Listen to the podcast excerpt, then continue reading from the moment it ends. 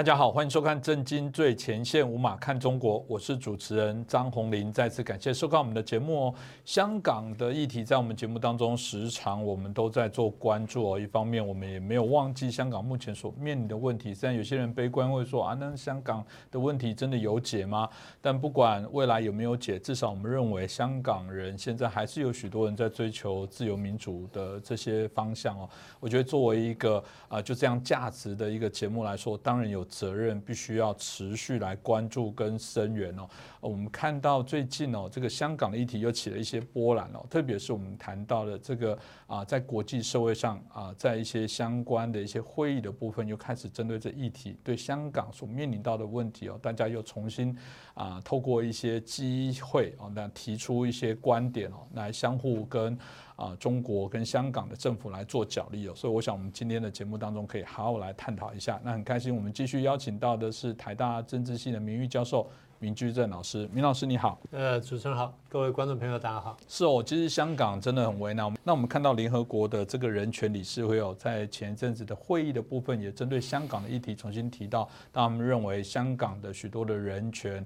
啊，这些啊，这些我们看到的一些所谓的一些政策的部分，他们认为是有倒退的部分，提出许多的一些批判哦。那当然也针对这部分，甚至有人提出说要求这个啊香港的国安法，甚至必须要废止哦。那这部分当然就大家会谈到说，当然中国的回应并不是如此。那大家会发现，哎，这个西方的主流国家跟所谓的中国或者香港政府的部分的一些想法态度，当然都又不一样。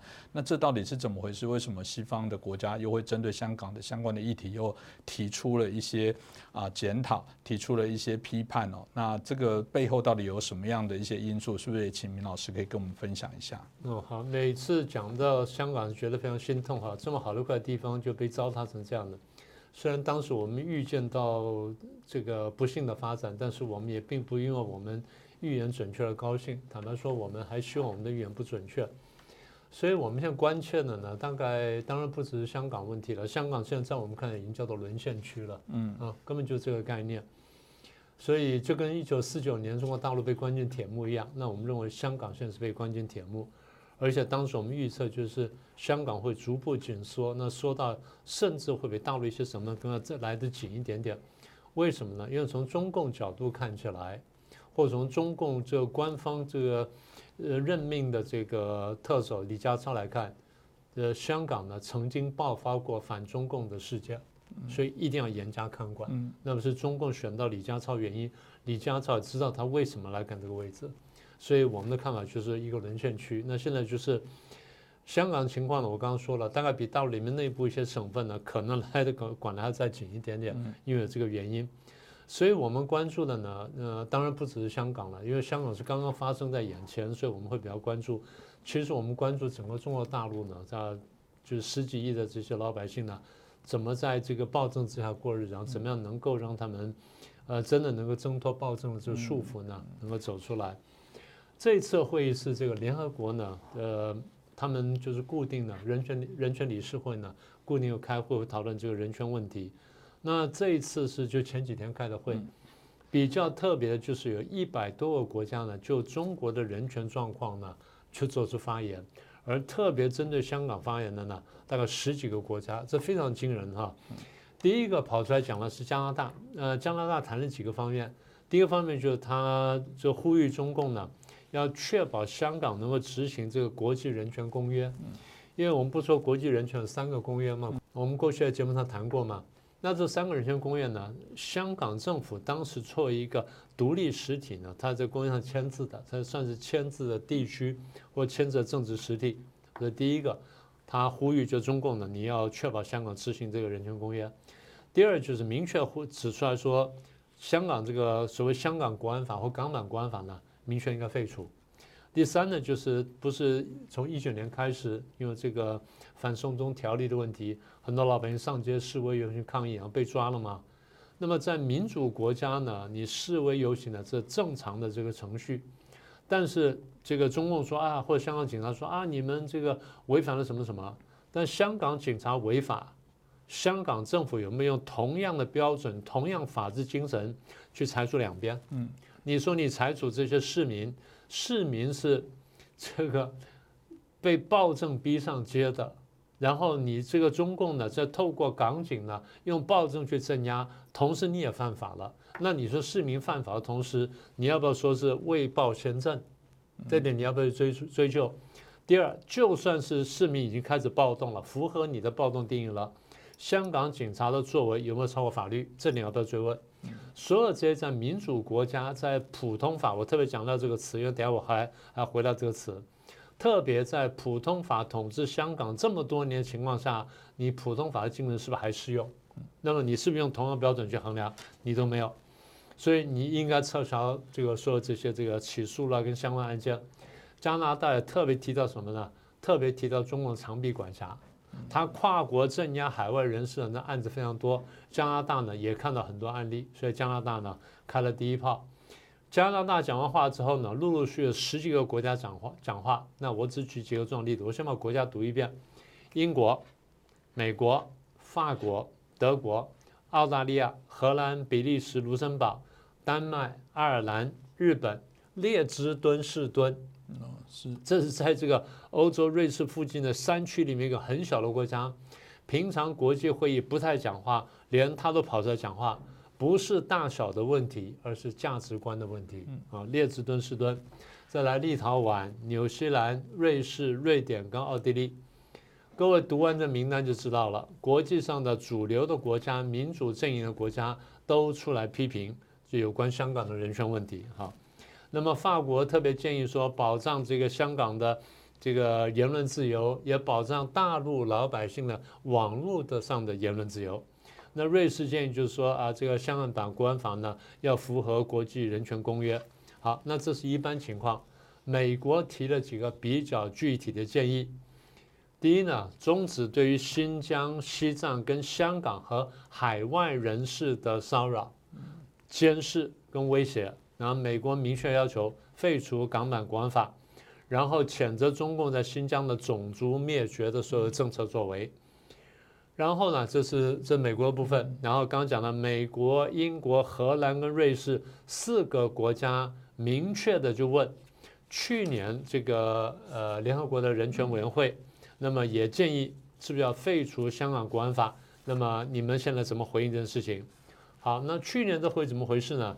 去年因为香港的问题呢，是二零一九年爆发嘛，然后二零二零年之后，他们就推出了港版国安法。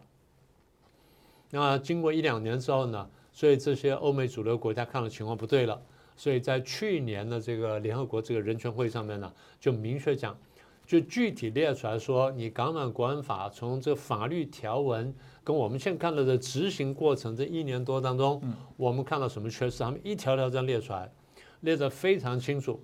那简单说就是，第一，要这个废除国安法，废除煽动罪。大陆这个三段三段颠煽动颠覆罪是很重的嘛，三颠罪是很重的嘛。所以是不是你把这个东西搬到香港来了？那要求废除，然后要求什么呢？修订公安条例啊，就中文的香港推的公安条例跟社团条例，因为这些东西呢，限制集会的自由跟结社的自由。所有这东西呢，在我们看来就是把一个。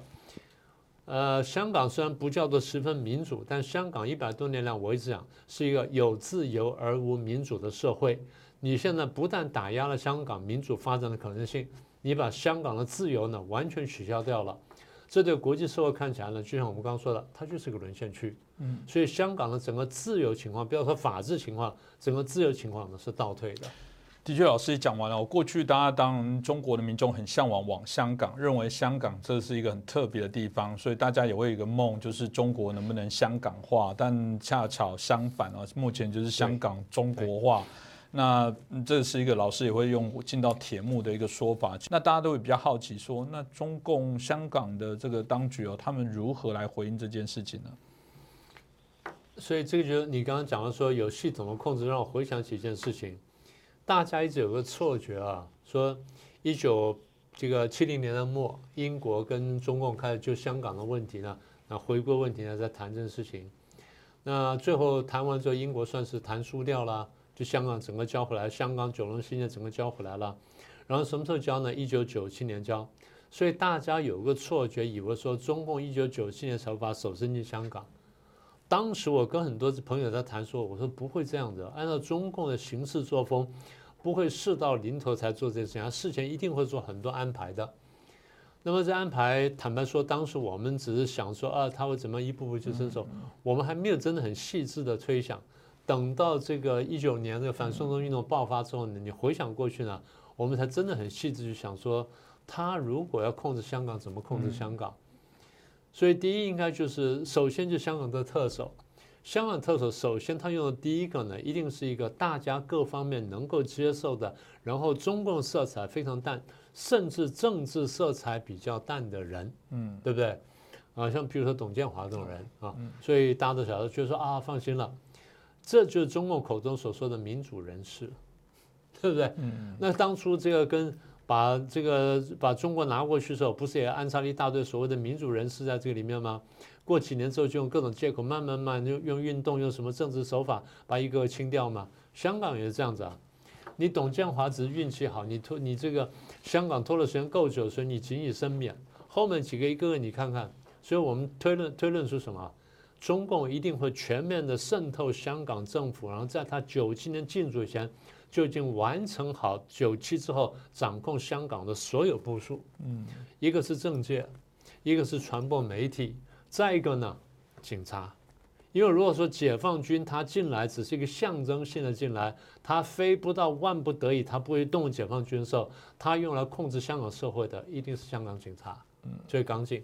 那么这个我们在零三年的这个冲突当中看到一点，但是还不是很明显。后来的什么一二一四什么反国教运动啊，什么雨伞运动等等，我们看到了，但都不特别明确。到一九年这次看的特别明确，因为香港警察打人的动作。跟过去不一样，嗯，所以当时我们才突然惊觉，我们说，你看看吧，我们说渗透，那就很明显摊到我们面前。我要说什么呢？我要回答你的问题，就是你说啊，现在这个中共怎么回应？中共当然他他回应了，但中共也不会直接出来回应，他就推香港现在的政务司司长陈国基，然后他在这会上回应。但陈国基是什么呢？陈国基同时具有中国代表团副团长的身份。啊，那么也就是他说啊，将来啊，比如说台湾回归之后呢，台湾统一之后呢，台湾也可以做中国代表团的副副团长什么的，那全部都是都是傀儡而已了。陈国基要么就共产党员，要么就是被胁迫，他不得不这样讲，因为他不这样讲话，他会就掉掉脑袋。所以他说了什么？他说了两段话。他说，香港国安法在贯彻落实之后，然后选举制度完善之后，香港呢已经开始稳定了。自然也开始稳定了，所以香港重回正轨了。更有趣还是这样讲啊，香港在中国的国家宪法、跟基本法、跟国际公约适用香港的保证下，市民可以享有继续合法权利跟自由。什么叫合法？和谁的法？嗯，对不对？这很关键了啊！这是第一段话。第二段话，香港在基本法保障下实施普通法制度。司法独立呢，也行呃，司法权也独立行使。香港的司法机构广受国际认同。嗯，你听完这话，你有什么感想？觉得想吐。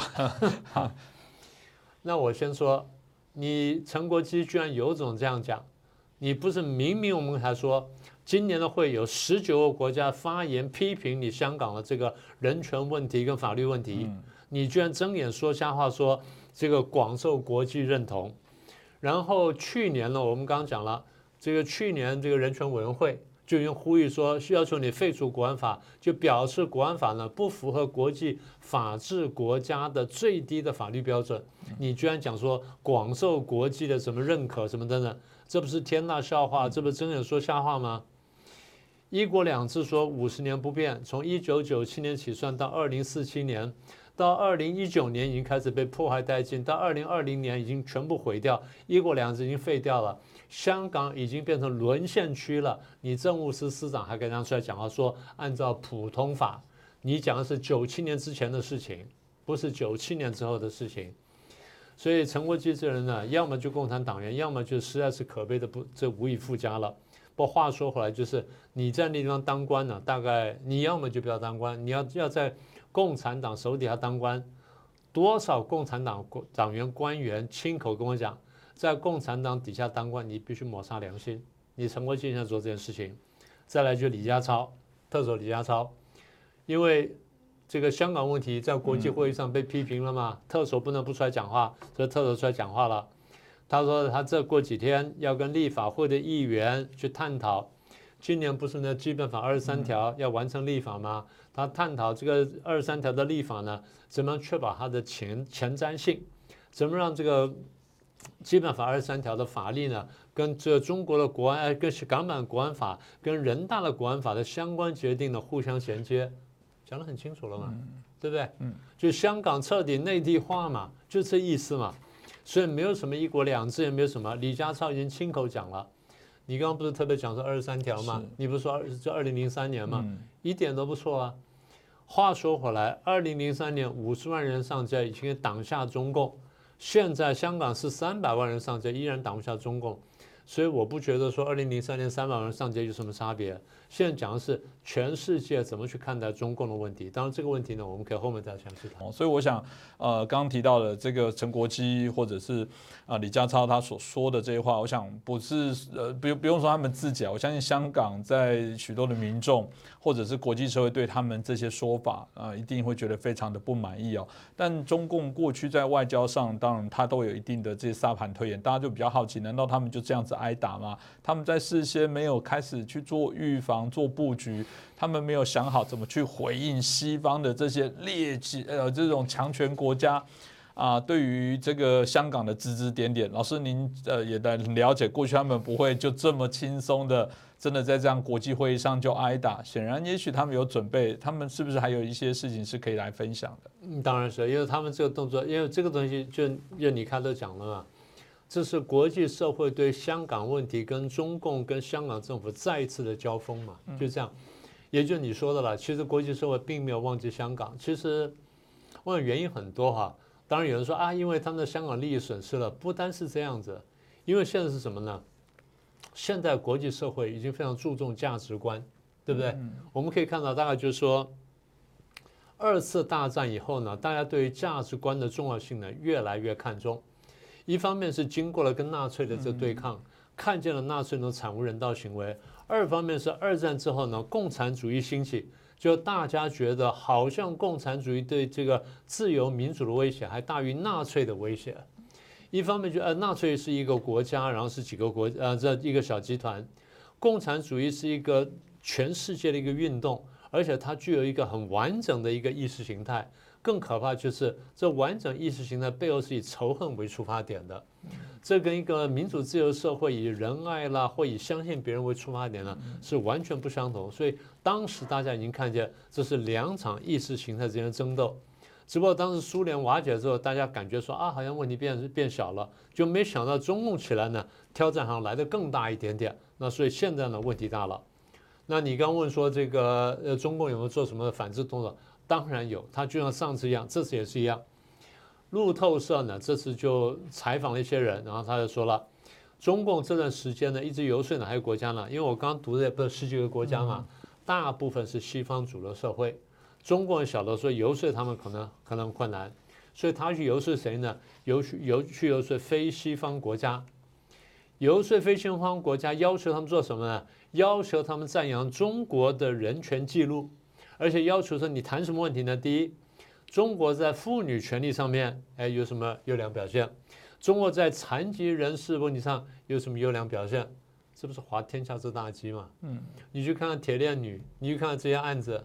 小梅花城的哪一个哪一个案子不是残害妇女的权利？其实老师，你刚刚提到台湾最近正在吵说用残疾，这就中国才在用歧视的字眼。其实，在台湾都用身障、身心障碍，都不会用残跟疾，你就可以想象他们基本上压根上根本没有对人权的关注。基本就是我说，他们对这人类文明社会标准的认识呢，远远低于社会的一般标准。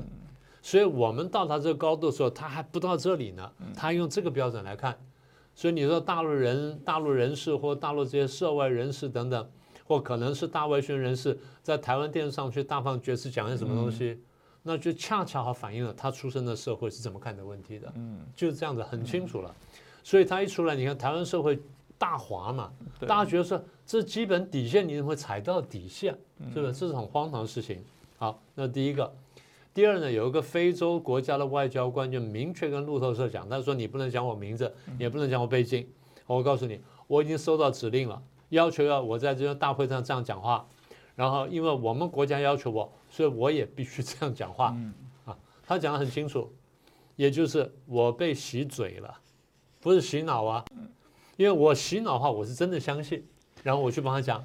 现在是告诉你说我不相信。但因为政府要我讲，我是外交官，说我必须这样讲，否则我回去可能不能交差。嗯，所以他告诉路透社说，我被洗嘴了。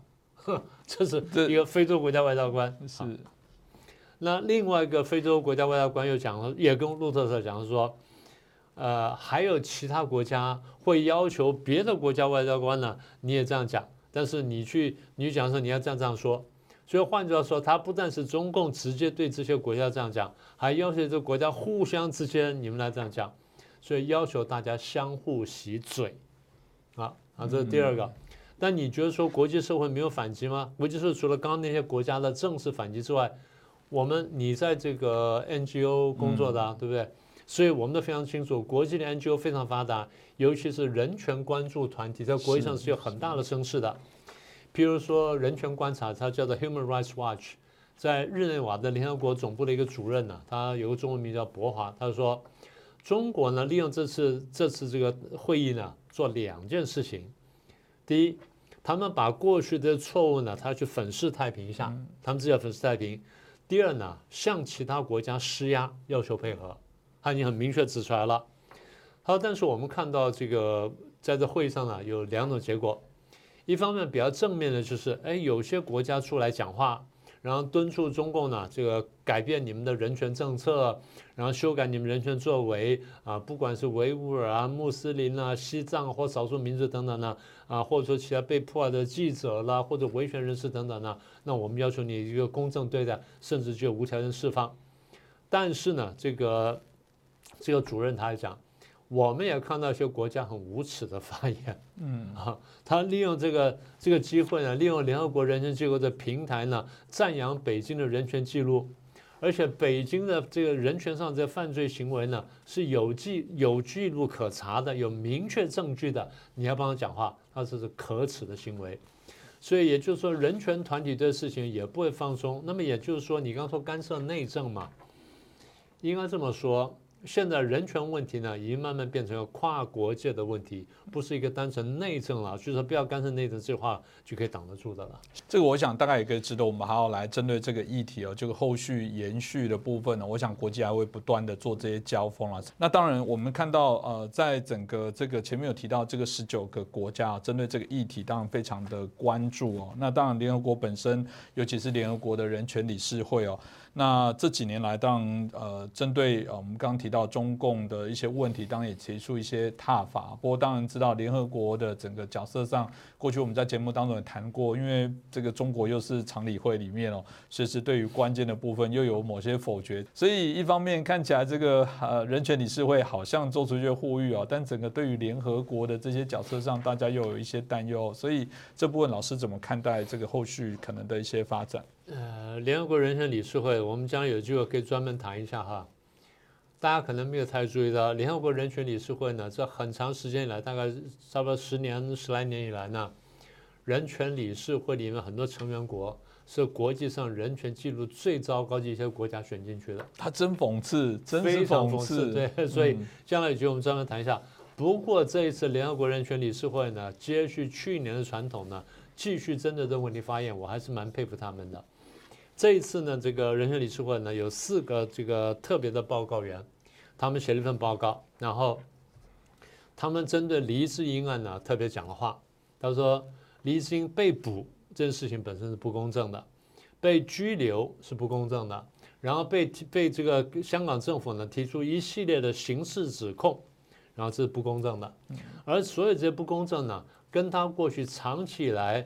批评中共政府跟支持香港地区的民主行动呢，他们认为有直接关系，所以他们说要求立即释放黎正黎智英，并且撤销所有的这些控诉。他们说，他们对黎智英的言论自由、和平集会权、其职结社自由权跟获得公平审判权利呢，他们觉得担心。而且他们更注意到，他在被关押之后呢，他不能跟他所挑选的律师见面谈话。这这这不可思议！对这还刚刚还说他们的做法然后，然后再来就是政府这个政府要审他的时候呢，政府亲自挑选法官，这件事情可能还还有辩论的空间。但是在一个民主自由的国家里面，一个被告不管他是否有罪，在没有定罪前是假设无罪的。嗯，在这个情况下，他的所有的权利为自己竭尽全力的辩护，然后他包括请律师在内，然后他跟律师商谈的时候，律师的谈话不可以录音，政府是不可以知道他们谈话内容的，嗯因为这样才保障他的权利。让所有这些东西都被取消了，所以我才回来讲说陈国基讲的话，陈国基说是按照基本法当中的普通法对。在一九八四年到一九九七年，可能仍然是按照基本法当中的普通法在香港运作。虽然中共已经开始渗透，但九七年之后绝对不是，绝对不是。所以我们现在看见，就是我一直在讲，我说香港现在变成一个沦陷区，而且香港将来趋势是比大陆各省份它抓得更紧，因为香港作为中共从中共看起来，香港是一个外国敌对势力，甚至内部敌对势力可以利用的反中共中央的一块基地，他们会这样看的问题。那好了，那这些专家说，我们针对黎智英这案呢，我们提出这么多呼吁。事实上，他说我们在国安法提出之前呢，就已经表达了我们的忧虑，因为我们说这样的话呢，一定会破坏香港的法治。那我们继续呢会呼吁下去，这第一个。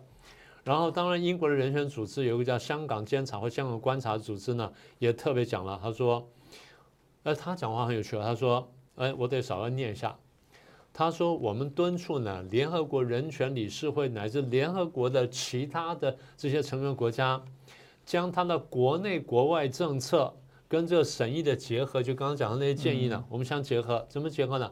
追究香港责任，譬如说审查香港在国际组织当中的特殊地位跟特殊的权利，譬如香港经贸办，你还不要让他在那边运作，然后香港在这个世贸组织的这个席位，香港在国际其他组织席位，特别关税跟经济区跟它附带这利益，大家是不是要检讨？这个不是威胁，为什么？因为如果说大家对于中国大陆这个地方有不同待遇的话，你给香港待遇呢就不能不一样，因为香港现在变成沦陷区，变成中国大陆的一部分，不就这意思吗？所以这么说来，就是他的讲话呢是很明确的，是告诉他说，如果我们是法治社会的话，我们的法律体系必须一致。那么对中国大陆法律是这样的话，那今后对香港的法律也应该如此，就这么简单。这就法治社会基本精神。所以现在我们回头看到，从二零一九年反送中运动到现在呢，香港警方拘捕了超过一万人，这一万人现在到哪里去了，我们还不是完全清楚。而是根据这个前几个礼拜，就是上去年的那个司法机构年报，今年年初发表的，他说到现在呢，送到不抓了一万多人吗？那送到法院去的大概是两千多个案子，两千两千三百多个案子，两千三三百多案子里面，大概差不多两千个案子呢已经完成程序了，然后两百刚刚说的两百多个国呃国家安全的案例呢，那完成了大概差不多一百六七十个案例，那么也就一部分没有解决。我们比较担心的就是，你按照国安法来审判已经是过度严厉，而且有的事情是国安法没有成立以前，你不可以用后法去追究前面的行为。但我们担心他会这样做，所以将来我们一方面会持续关注香港的情况，那么也希望说全球的华人朋友们，特别是香港的朋友跟讲广东话的朋友们，如果说你们注意到这个新闻的话，注意到这消息的话呢，也提供一些讯息给我们。那我们也明确呼吁，第一呢，大翻译运动不要停，因为这个是将中共对内的宣传跟对内的洗脑，然后用外文翻译，然后曝光给各国明白的一个好机会。嗯，这样大家才知道说中共怎么样内外有别，怎么样子对内洗脑，对外洗脑，甚至洗嘴。然后大家扩大把香港这这个真相呢铺露到全球去，但是呢，只讲香港呢，我想不够，因为中共迫害香港。跟只是最近发生的事情，但中共迫害中国大陆十几亿人是几十年的事情。如果说香港朋友们能利用你们语言的优越性，在全球上扩大，将中共的真相铺露在全世界面前的话，那么对中国会形成更大的压力。也就是说，我们希望打造一个国际的舆论氛围。那除了这之外呢？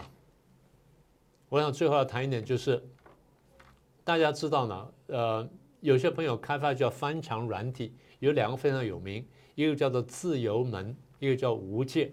那么有机会呢，我们会把这个链接呢贴出来给各位看一下。希望各位朋友看到这节目，朋友呢能够利用这东西呢传给你的大陆朋友，不管他关不关切香港，但他关切自己的将来的未来的话呢，他都应该利用这两个翻墙软件出来看看外在的真实世界是什么样一个面面貌，然后他们生活的社会跟外在社会有多大差距，有多大落差，有多么的落后。我们希望我们大家共同努力，从香港问题出发。扩展到整个中国大陆，将来呢，希望说能够尽早结束中共的暴政。是哦，当然香港的议题哦，我觉得是一个非常重要议题。从我自己的角色，从台湾人的角色来说，过去在谈所谓的。啊，今日的香港就是明日的台湾。我觉得今天你看完这一集，你就有感受，是当中共进入到台湾之后，他会用什么样的手段？一模一样。你觉得台湾的部分那种他所谓的欧美的余毒，他会如何来对于台湾来做相关的一些清洗哦？这我们大家都可以预期哦。我觉得香港真的还是必须是台湾人很重要的借鉴，而且不只是我们台湾人的借鉴，我觉得是全世界追求自由民主了。明老师刚刚提到，全世界追求自由民主。的你必须要看懂中共在做的事情，让我们呃希望这一集的节目啊可以产生一些回响。我们也希望如果您大家也认同我们今天明老师所分享的这些内容，可以转呃传传给更多的好朋友呃能来了解。那当然我们会持续为香港来加油。那今天感谢明老师，也感谢大家的收看。哎，欢迎大家对我们这一集的节目也给予给我们一些很多的老师刚刚提到的一些建议。那希望我们这一集的节目也帮我们转传、按赞、订阅、分享给更多的好朋友。再次感谢大家。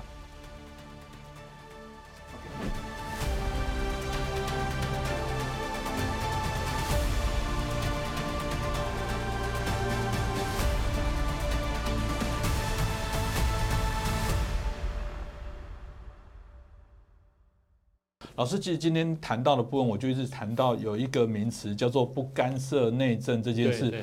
这条界限很有趣，我觉得好像变成中共拿来说嘴，动不动只要大家对他的关注，就不要干涉内政。这这到底该怎么看待这件事情？他不是一天到晚干涉人家内政吗？嗯，他连美国内政都干涉，怎么说不干涉内政呢？所以这个部分，当他去干涉内政，他就不讲话；当人家批评他落后于国际社会，然后国际的这些。道德标准的时候，他就说人家干涉内政了，所以用这个话去去保卫他的这个政权罢了嘛，保卫他一党专政罢了。所以这个我觉得应该是可以好好的来谈一下这个这条线，因为我觉得好像大家常常会有一些迷惑。我想中共也常常对内部来谈说，哎，这个叫欧美干涉我们中国的内政。但好像蛮好用的，好像在政治学上好像是虚假的民族主义的另外一种表现。嗯，对对？这个我觉得是值得好好来看。另外一个我觉得比较有趣是要过年了，老师，这个我们华人哦基本上觉得除夕是重要的。到底让你台湾来讲，除夕一定放假，因为像我还经历过那个小时候家里都还要张罗煮一些大菜啊，那除夕要拜拜，对啊，等等。那我觉得很有趣，是我们现在看到中国有一个 部分是今年不放除夕了。对，除夕。那他觉得说是除夕，这没有用了，改掉嘴改不了脑袋了。大家脑袋晓得怎么回事？你越这样的话，大家越敏感。所以这个还蛮有，没事的。所以很有趣哦。他们现在说不不能叫除夕，要叫大年三十。没有，没有，你讲什么都没有。这是很有趣。